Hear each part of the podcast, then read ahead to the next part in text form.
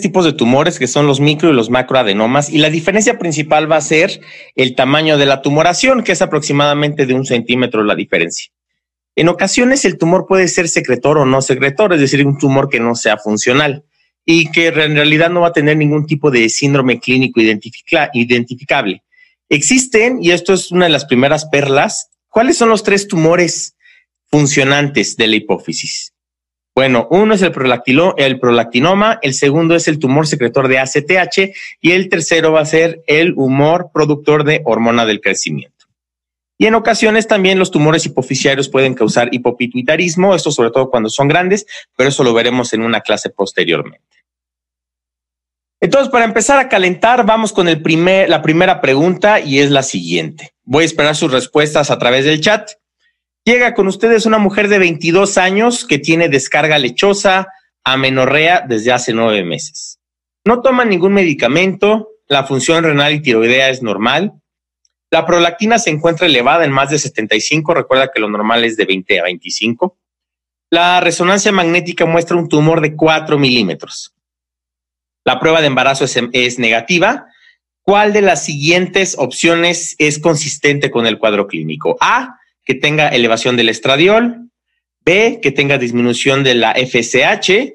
C, que tenga disminución del cortisol y de la T4 libre o de que tenga trastornos del campo visual. Vamos a darles un minuto para que puedan contestar, por favor, en el chat.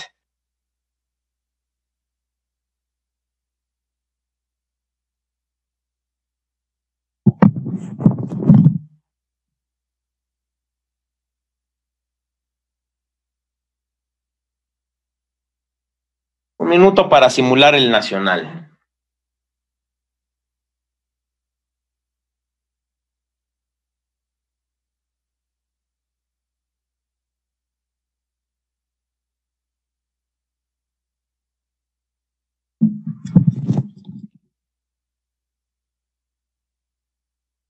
Algunos están poniendo trastornos del campo visual.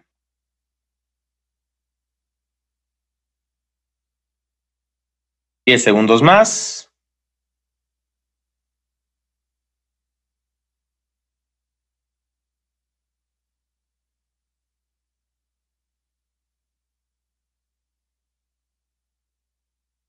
Ok, esto, la mayoría puso trastornos del campo visual. Pues no, esa no es la respuesta correcta. La respuesta correcta es B, disminución de la FSH. Tranquilos, recuerden que estas preguntas ya son un poquito más complejas. Conforme vayamos avanzando en el curso, esto les eh, aumentaremos la complejidad y ahorita la finalidad de estas preguntas es el hecho de tratar de encontrar cuál es la razón a través de cada una de ellas. Entonces, ¿por qué vamos a, eh, si en dado caso que ustedes no conozcan muy bien lo que es la fisiopatología de, de los tumores de hipófisis, principalmente el prolactinoma, vamos a tratar de resolver esta pregunta a través de, del descarte. No puede tener elevación del estradiol porque la paciente, como mencioné, tiene amenorrea. Vamos a dejar B pendiente, que es disminución de la FSH, que es la respuesta correcta. ¿Y por qué no puede tener disminuido el cortisol ni T4 libre? Porque el tumor es pequeño y clínicamente los tumores que tienen estas alteraciones del eje de cortisol y, de, y, de, y del eje tiroideo son tumores mucho más grandes, principalmente más de un centímetro. Y este tumor probablemente no se va a poder observar además por resonancia magnética. Y por lo mismo, porque es un tumor pequeño, no, eh, estos tumores no causan alteraciones sobre el quiasma óptico. Recuerden que el quiasma óptico está arriba de lo que es la glándula hipófisis. Entonces, por lo general son tumores mucho más grandes y 4 milímetros es un tumor muy, muy, muy chiquitito. Y una de las características del prolactinoma es el hecho de que disminuye la FSH. Ok, entonces, este, insisto, es una, es una pregunta un poquito más, más compleja, pero bueno, vamos a repasar el porqué, el porqué de esto. Entonces, como les había mencionado, la prolactina es causada por la, el aumento en la secreción de... la hiperprolactinemia es causada por la, el aumento de la secreción de la prolactina. Lo normal es que los niveles de prolactina estén por debajo de 25.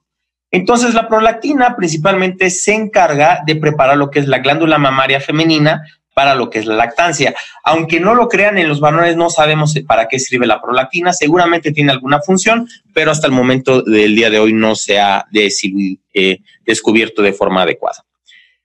Cuando la prolactina empieza a elevarse por niveles encima de los normales, esto provoca galactorrea y a su vez disminución de las hormonas reproductoras, principalmente LH y FSH. Esto va a producir disminución en los niveles, obviamente, de, estradiol y testosterona y clínicamente se va a manifestar en las mujeres como amenorrea, hipogonadismo, infertilidad y disminución de la libido. Entonces, recuerden, el aumento de la prolactina disminuye lo que son las hormonas eh, para la reproducción, que es la luteinizante y la folículo estimulante, y esto va a provocar disminución del estradiol y de la testosterona y nos va a dar un cuadro clínico característico.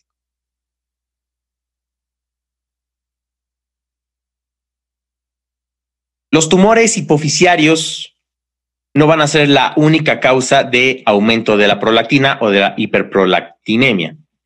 La principal causa de elevación de la prolactina en los seres humanos es el consumo de medicamentos y esto es muy, muy importante. Todo paciente que les llegue con un cuadro sugestivo de hiperprolactinemia tienen que descartar, antes de pensar en una tumoración hipoficiaria, que el paciente no esté consumiendo medicamentos que lo provoquen. Más adelante los vamos a repasar. También una de las causas es el prolactinoma, el hipotiroidismo, el embarazo, la insuficiencia renal, el trauma torácico, compresión eh, del tallo hipoficiario y el tumor hipotalámico. Pero los medicamentos debe ser algo que les tiene que quedar muy, muy, muy bien claro. De forma general, cualquier alteración en la secreción de la dopamina va a causar elevación de la prolactina con la eh, subsecuente disminución de la LH y la FSH y todo el cuadro clínico que acabamos de revisar. Les había mencionado que la, la, principal causa de elevación de prolactina en el ser humano van a ser los medicamentos. ¿Y qué medicamentos? No son medicamentos que estén, que que, estén, que solamente se utilicen en tercer o cuarto nivel de atención, son medicamentos de uso cotidiano. ¿Y cuáles van a ser? Metoclopramida, fenotiacinas y risperidona. La metoclopramida, pues recuerden, es un medicamento que lo utilizamos muchísimo para el control de la náusea y para mejorar el tránsito intestinal. Dentro de las fenotiacinas, pues diferentes medicamentos eh, principalmente van a ser esto los antipsicóticos y la risperidona también es un medicamento que utilizamos principalmente en psiquiatría. Pero también existen otros medicamentos como las butirofenonas, como es el aloperidol, eh, cualquier medicamento que tenga algún tipo de actividad, interacción y disminución de la actividad dopaminérgica, los antidepresivos tricíclicos, los opioides, el verapamilo, estrógenos y los inhibidores de la recaptura selectiva de serotonina. Entonces, la principal causa, y esto no se les olvide para el examen de elevación de prolactina en el ser humano, van a ser medicamentos. Específicamente, ¿cuáles? La metoclopramida, las fenotiacinas y la risperidona. Existen dos cuadros clínicos característicos eh, de los síndromes de elevación de la prolactina principalmente causados, porque como estamos en, el módulo de endocrinología, por la presencia de un prolactinoma. La, el cuadro clínico característico de las mujeres y el cuadro clínico característico de los varones. Un microadenoma típico secretor de prolactina en las mujeres van a ser mujeres de 31 años de edad aproximadamente, es decir, la cuarta década de la vida. La prolactina se va a encontrar elevada, recuerda que los niveles normales son de 25 eh, pero no se va a encontrar tan, tan elevada como a diferencia de los varones, es decir, va a estar en los niveles por debajo de 100. Y obviamente cuando pensamos nosotros en un prolactinoma y en una hiperprolactinemia, pensamos mucho en la, en la galactorrea, en la secreción lechosa a través de los pezones. Pero lo más característico de la paciente es que tiene amenorrea. Es decir, se puede presentar el cuadro de que, bueno, la paciente tenga secreción lechosa y además tenga amenorrea, y, e infertilidad, pero lo más característico y que no se te olvide para la vida y para el examen es que las pacientes, la principal queja va a ser la amenorrea. Como son tumores muy pequeños, la función hipoficiaria se encuentra normal, a diferencia de otros tumores que veremos en, en clases subsecuentes.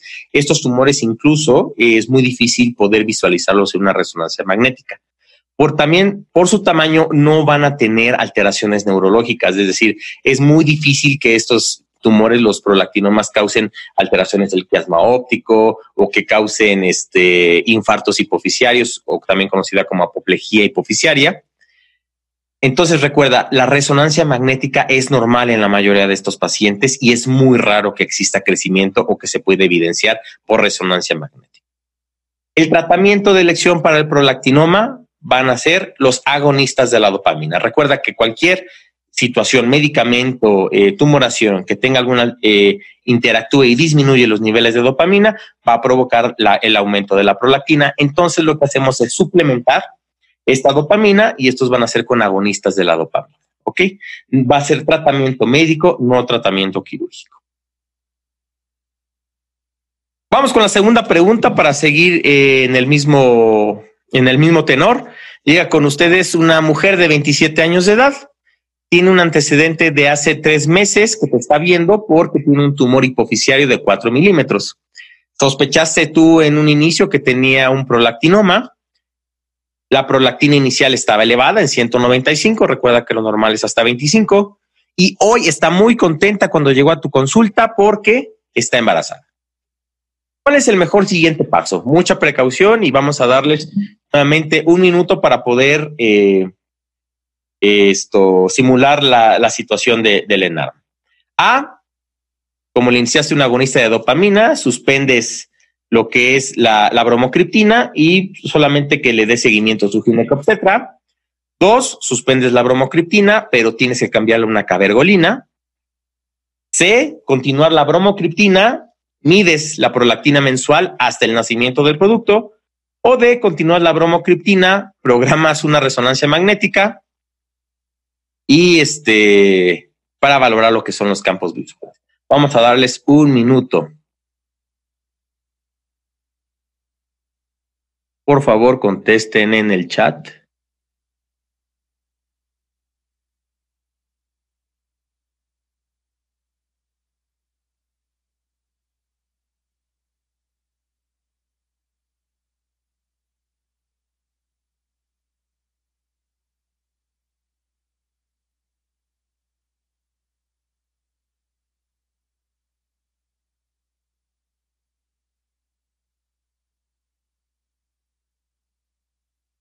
Veinticinco segundos.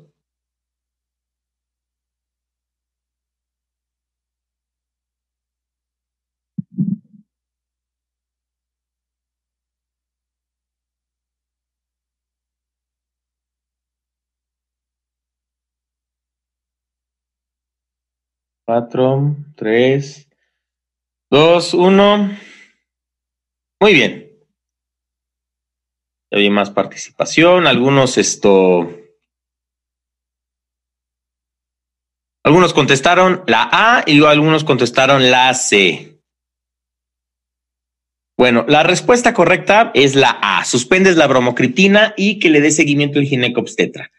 Vamos a ver más adelante el hecho de que estos agonistas de dopamina eh, no son teratógenos, que es lo, la principal eh, preocupación que te resulta en la vida y en el examen porque recuerda que una mujer que esté embarazada, en cualquier caso clínico, quiere decir que hay algo que, es diferente a, este, en el manejo habitual. Este paciente es suficiente con que suspenda la bromocriptina. ¿Por qué la suspendes? Porque ya logra cierto objetivo. Esta paciente ya se logró embarazar. Entonces se suspende, no hay ninguna necesidad de continuar con el medicamento, que lo sigue el ginecólogo. No tiene ninguna lógica cambiarlo a cabergolina porque pues es algo similar a la bromocriptina eh, la, opción C de que midas prolactina mensual hasta el nacimiento del producto, eso no, no tiene ninguna lógica, no, no sirve de nada. Y el hecho de continuar la bromocriptina, programar resonancia magnética, uno, no tenemos que continuar el agonista dopaminérgico y dos, recuerda que estos tumores son muy, muy pequeños. Entonces, en ocasiones, incluso los resonadores más viejos no los van a poder identificar y rara vez los prolactinomas provocan alteraciones neurológicas. Vamos con la tercera pregunta. Tienes un hombre de 46 años de edad que acude por cefalea y pérdida de la visión. Hombre.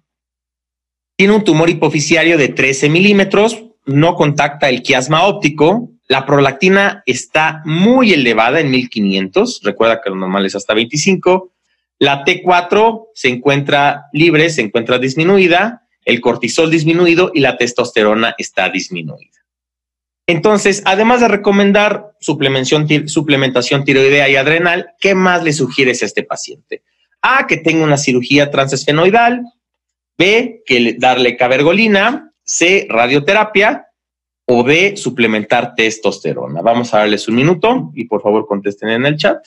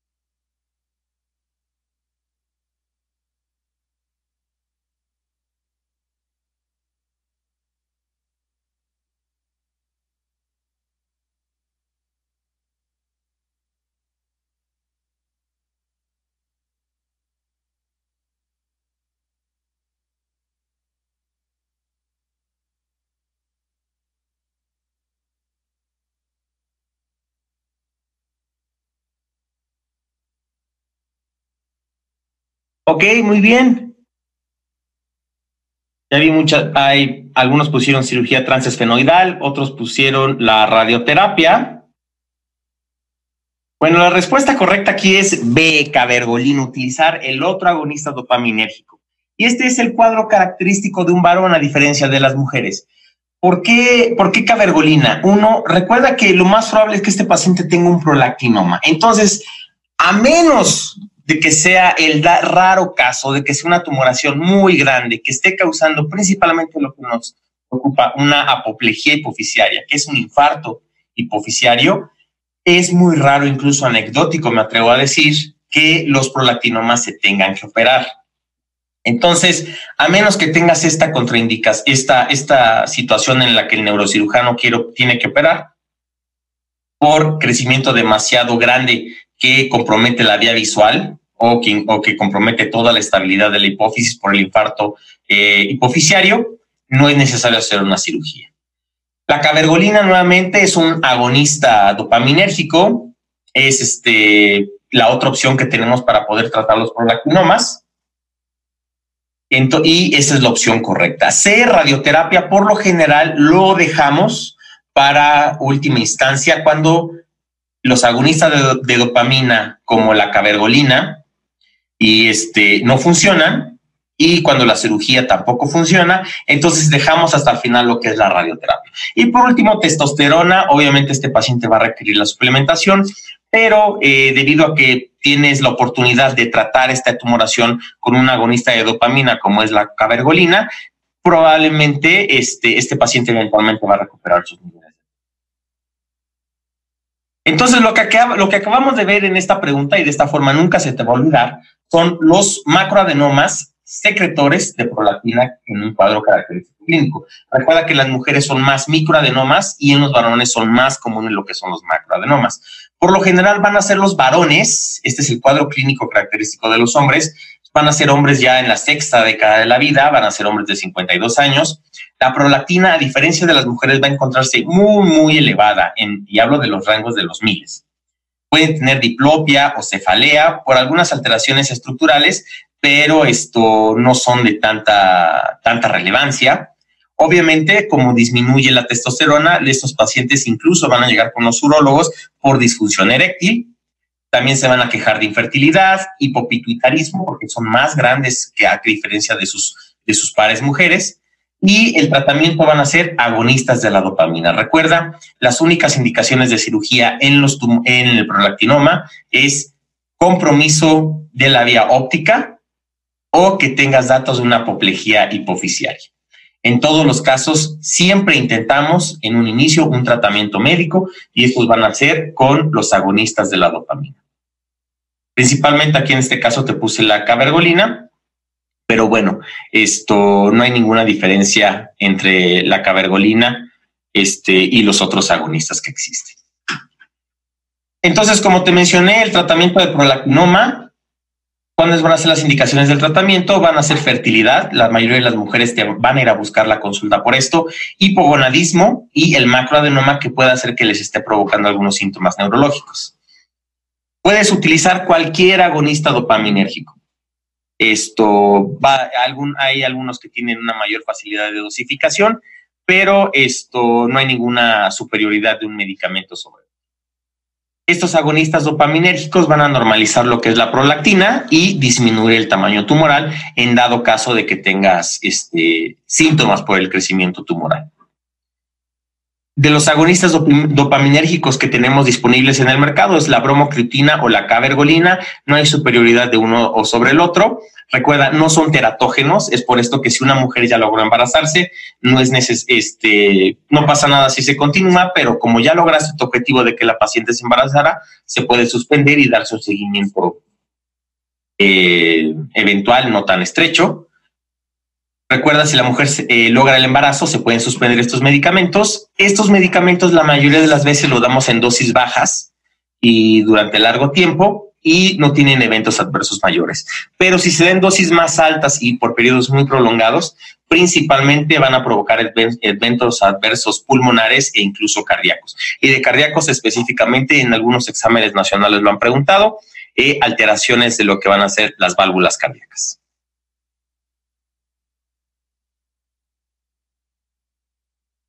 Vamos a continuar con la clase y quiero preguntarles si tienen alguna duda acerca del prolactinoma, principalmente, porque vamos a continuar con la segunda parte que es la acromegalia. Si tienen dudas, por favor, este, escriban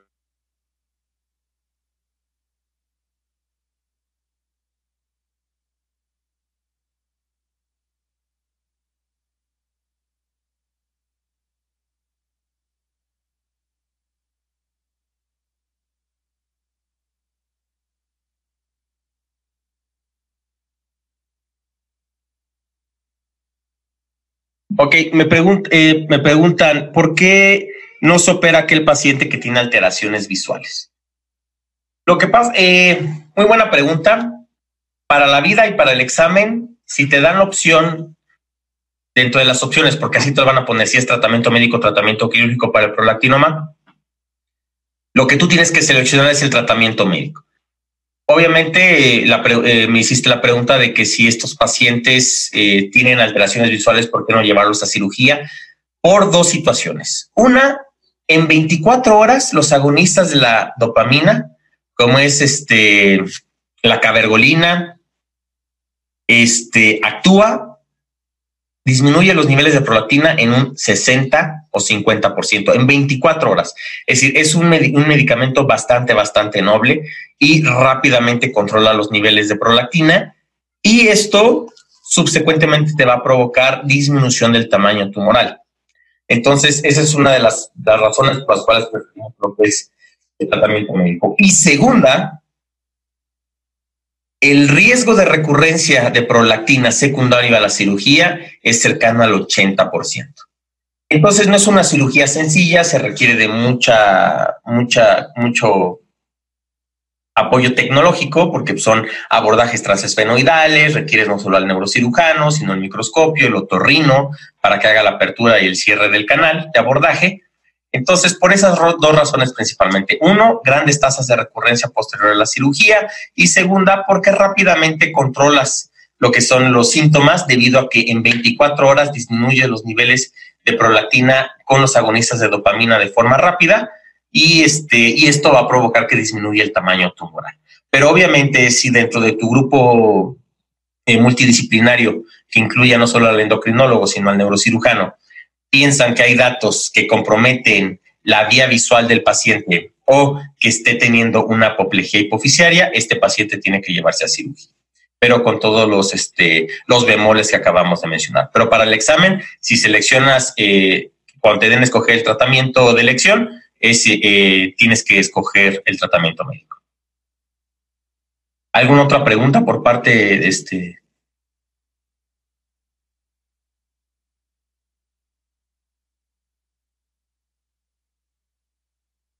Ok, eh, otra pregunta. ¿A partir de qué tamaño se operan los prolactinomas? No existe un tamaño eh, estándar en el cual digas se tiene que operar. Por lo general se operan si el paciente tiene compromiso de la vía visual eh, y que no haya respondido tal vez a agonistas de la dopamina como la cabergolina o la bromocriptina y, este, y solamente las indicaciones serían esas, que, que el equipo de neurocirugía eh, vea que se compromete la vía visual o que tenga datos de apoplejía hipoficiaria. Serían las únicas indicaciones. Porque por lo general rápidamente con una agonista de dopamina como la bromo o la cabergolina, el paciente disminuye el tamaño tumoral y se controla bien. Otra pregunta, ¿cuál es el seguimiento del paciente que ya tuvo una prolactina normal? Ok, esto, esto es una pregunta un poquito más este, compleja. Estos pacientes, cuando ya se logra eh, controlar los niveles de prolactina, que ya, este, ya tiene fertilidad, que ya tiene eh, líbido normal, que ya tiene datos de, control de disminución del tamaño tumoral. Por lo general, estos pacientes los continuamos con el medicamento durante aproximadamente entre unos 6 a 8 meses. Posteriormente, estamos evaluando la prolactina de forma mensual Después de seis meses ya, ya la evaluamos de forma bimensual y por lo general estos pacientes con la restauración del sistema dopaminérgico, eh, muchas se puede suspender el medicamento. Por lo general te vas a tardar entre unos ocho meses aproximadamente. Hay otra pregunta, ¿existe la prolactinemia en la adolescencia o en la infancia? Sí, pueden existir alteraciones de lo que es la prolactina en estos pacientes, pero por lo general los tumoraciones, los prolactinomas suceden en las mujeres que son en, el grupo de, pacientes que sucede de forma más temprana, por lo general en la cuarta década de la vida. Sí puede haber elevación de esta este, hormona por otras razones, pero la principal que tienes que descartar son medicamentos. Por causa tumoral no es tan frecuente. Si existe en adolescentes o niños, por lo general va a ser por medicamentos. ¿Alguna otra pregunta? Bueno, entonces en ese caso van a, como es al final, volvemos a, abrir el chat. Vamos a continuar con lo que es la acromegalia. Y esta diapositiva, por favor, apréndansela. Porque todos sabemos, todos los que estamos reunidos aquí, que la acromegalia es pues la elevación de la hormona del crecimiento. Y entonces no vayan a caer en la tentación y en la trampa cuando les pregunten de qué forma se diagnostica la acromegalia, no vayan a seleccionar hormona del crecimiento. La hormona del crecimiento es una hormona que estimula el hígado y aumenta la secreción del factor de crecimiento insulinoide, por sus siglas en, siglas en inglés IGF-1. Y esta hormona es la que actúa a nivel de los tejidos de forma periférica y es la que provoca todas las manifestaciones de la acromegalia. Entonces, esta es la hormona que se tienen que memorizar. Saquen de su cabeza la hormona del crecimiento en cuanto a acromegalia. Recuerden siempre el factor de crecimiento insulinoide, IGF-1 por sus siglas en inglés. ¿Por qué hablo de esto? Porque los pacientes de su lado izquierdo pueden ver los pacientes que tienen acromegalia el diagnóstico va a estar dado por el aumento del factor de crecimiento insulinoide tipo 1, que es el que actúa a nivel periférico, y existen pacientes que pueden tener algunas alteraciones en la hormona del crecimiento, pero aún así tener mayor sensibilidad al factor de crecimiento insulinoide. Lo importante de esta diapositiva es que el factor de crecimiento del tipo insulinoide es el que actúa a nivel periférico y es el que utilizamos para poder hacer el diagnóstico de acromegalia. Vamos con otra pregunta. Hombre de 35 años de edad, es campesino. Eh, tiene diabetes mellitus, síndrome del túnel del carpo, hiperhidrosis y SAOS grave. A la exploración física tiene manos muy grandes, una quijada prominente y macroglosia. Los laboratorios recientes tienen una hemoglobina glucosilada del 9% y una hormona del crecimiento en ayuno elevada. La pregunta es, ¿tiene acromegalia? Sí, no, o no se puede concluir. Vamos a abrir el chat.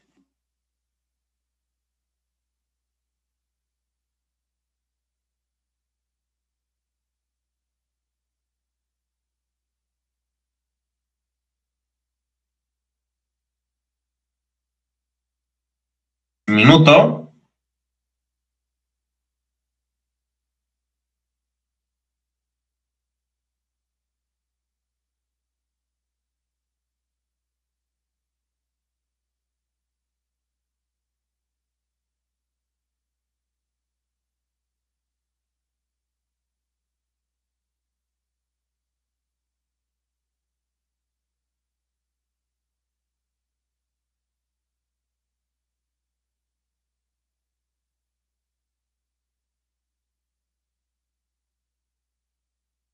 Ok, bueno, aquí se me olvidó este borrar la, la respuesta, pero la respuesta correcta es no se puede concluir. Esto, ahorita vamos a ver por qué. Recuerden que les dije, para hacer el diagnóstico de acromegalia, ¿qué es lo que tiene que estar elevado? El factor de crecimiento de tipo insulinoide 1, IGF-1, porque esa es la que actúa a nivel periférico. Entonces, de acromegalia, pues todos tenemos diferentes, este, son como de los cuadros más característicos que hemos visto, incluso han existido muchos luchadores, principalmente en los Estados Unidos, que sufrieron de esta condición, que es la acromegalia. Y las características clínicas de la acromegalia es de que el paciente tiene rasgos faciales muy grotescos. Y no me refiero a grotescos que sean feos, sino tiene muy eh, gran crecimiento de los arcos supraciliares, de los labios, de la quijada. Entonces son, son rasgos faciales eh, de gigantismo propiamente, de megalia, de grotesco. Las manos se van a encontrar en pala, es decir, son manos bastante, bastante grandes. Eh, se va a caracterizar hiperidrosis, macroglosia. Estos pacientes tienen mucho riesgo de desarrollar cáncer de colon por el crecimiento de los pólipos colónicos.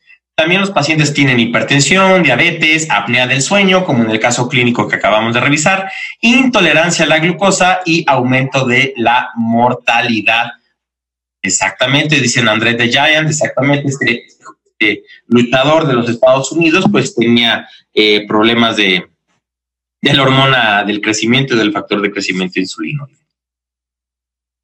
La fisiopatología que tienen que recordar es la siguiente. ¿Cómo es la regulación de la hormona del crecimiento?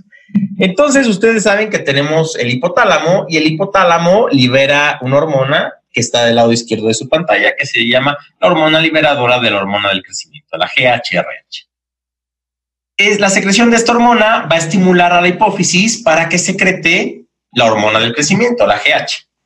Esto va a estimular al hígado para que secrete la forma activa de la hormona del crecimiento de forma periférica, que es el factor de crecimiento del tipo insulina. Y también tenemos un mecanismo de autorregulación, que es con las, este, que son diferentes inhibidores y lo hemos podido sintetizar para hacerlo de forma eh, artificial, como es la somatostatina. Y estos medicamentos actúan como este, reguladores a la baja y sobre la hipófisis disminuye la secreción de la hormona del crecimiento y por lo tanto no estimula el hígado para que secrete lo que es este, el factor de crecimiento insulinoide. Entonces recuerden del lado izquierdo de la pantalla la hormona liberadora de hormona del crecimiento estimula en su fase final lo que es el factor de crecimiento de tipo insulinoide y del lado derecho eh, la somatostatina que le hemos podido sintetizar, que es una de las etapas del tratamiento de la acromegalia, eh, actúa como una regulación hacia la negativa. Entonces les mencioné el factor de crecimiento insulinoide es el que tenemos que medir para poder hacer el diagnóstico de eh, acromegalia y estos pacientes recuerden que también tienen intolerancia a la glucosa, pero existe otro, examen que tienen que terminar para el día del examen, para el día del ENARM, que es la prueba de supresión de hormona del crecimiento. ¿Cómo es este test de supresión? Bueno, si pueden ver del lado izquierdo de la pantalla, en color azul, el paciente normal y en color naranja, los pacientes que tienen eh, algún tipo de acromegalia. Entonces, a estos pacientes se les da una dosis de carga con glucosa 75 gramos y se traza lo que es eh, eh, sus niveles de glucosa. Pero también en ese mismo momento, en diferentes etapas del protocolo, va, va, a ser diferente por cada laboratorio, se mide lo que es los niveles de hormona del crecimiento. Si a un individuo normal les damos un test, le damos una carga de glucosa, que es el que está en la curva azul, La glucosa, la elevación de glucosa provoca la supresión de la hormona del crecimiento a niveles por debajo de 2, incluso por debajo de 1. Pero un paciente con acromegalia no puede suprimir esta hormona del crecimiento. Entonces se le da a un paciente con acromegalia, en el que se sospecha acromegalia, una carga de glucosa 75 gramos y se le mide en diferentes etapas la hormona del crecimiento que es la curva naranja, el paciente con acromegalia no puede suprimir la hormona del crecimiento. Y esto es muy característico y eh, en algunos lugares todavía se, utiliza para, el, para corroborar eh, o para verificar que no exista una secreción exagerada de la hormona del crecimiento. Recuerda, para hacer el diagnóstico de acromegalia utilizamos el factor de crecimiento insulinoide y eh, por lo general este test de supresión de la glucosa se utiliza eh, cuando después de que el paciente lo operaste, que le hiciste una restricción transesfenoidal, eh, para corroborar que el paciente se haya quedado en curación. Algunos de los pacientes que tienen acromegalia, que tienen este tumor hipofisiario, Usualmente también pueden secretar eh, prolactina porque son macroadenomas, entonces alteran las vías dopaminérgicas y provocan la secreción de esta hormona. A pesar de que pueden crecer un poquito más, es raro que provoquen hipopituitarismo. Es muy raro. Por lo general eh, son entidades aisladas, lo que es eh, el prolactinoma o la hormona del crecimiento o la acromegalia, rara vez van a provocar la falla de todas las hormonas hipofisiarias. A diferencia del prolactinoma, en el cual la cirugía tiene un riesgo de, fallo del 80%, aquí el tratamiento eh, de elección va a ser la cirugía en la acromegalia y va a ser exitoso en el 80% de los casos, que tampoco es un número que es un buen número, pero tampoco es eh, un porcentaje de éxito tan espectacular, porque que decir que el 20% de tus pacientes no se va a curar incluso después de, ser intervenido por neurocirugía. Entonces, lo que hacemos en estos pacientes, los cuales fallaron al tratamiento quirúrgico y por lo general se corrobora con el test de supresión por glucosa, que ya lo mencionamos en las diapositivas previas, utilizamos somatostatina porque si recuerdas el cuadro de, de fisiopatología, es el que inhibe la secreción de la hormona liberadora de hormona del crecimiento y toda la cascada hasta disminuir la cantidad de eh, factor de crecimiento insulinoide del tipo 1. También en ocasiones se utiliza cabergolina como agonista dopaminérgico, pero siempre preferimos sopantostatina. Y existen antagonistas de los receptores de la hormona del crecimiento, que es raro que se utilice, es muy difícil conseguirlos y además el precio limita bastante su uso. Y por último, si tu tratamiento quirúrgico, tu tratamiento médico falló, existe eh, la opción de dar radioterapia obviamente con todas las complicaciones que puede tener, como son neoplasias secundarias y el panhipopituitarismo. Pero bueno, son pacientes que lamentablemente, eh, si se deja durante mucho tiempo la enfermedad sin tratamiento, eh, tienen un gran riesgo de desarrollar cáncer de colon y algunas alteraciones cardiovasculares. Vamos a abrir el chat. ¿Tienen alguna duda acerca de acromegalia? Aquí lo importante que tienen que dominar es eh, la medición del factor de crecimiento insulinoide. Recuerden no medir la hormona del crecimiento para hacer el diagnóstico. Y el test de supresión de glucosa. Recuerden, la glucosa suprime lo que son los niveles de hormona de crecimiento en los pacientes sanos y en los pacientes que tienen acromegalia no, este, no lo suprimen de forma adecuada. Por lo general, este segundo test lo usamos para corroborar la curación después de un tratamiento quirúrgico. Visita nuestra página www.doctorvago.com, donde te ofrecemos cursos, videos, tips y mucho más. Recuerda, Doctor Vago, tu mejor recurso de educación médica en línea.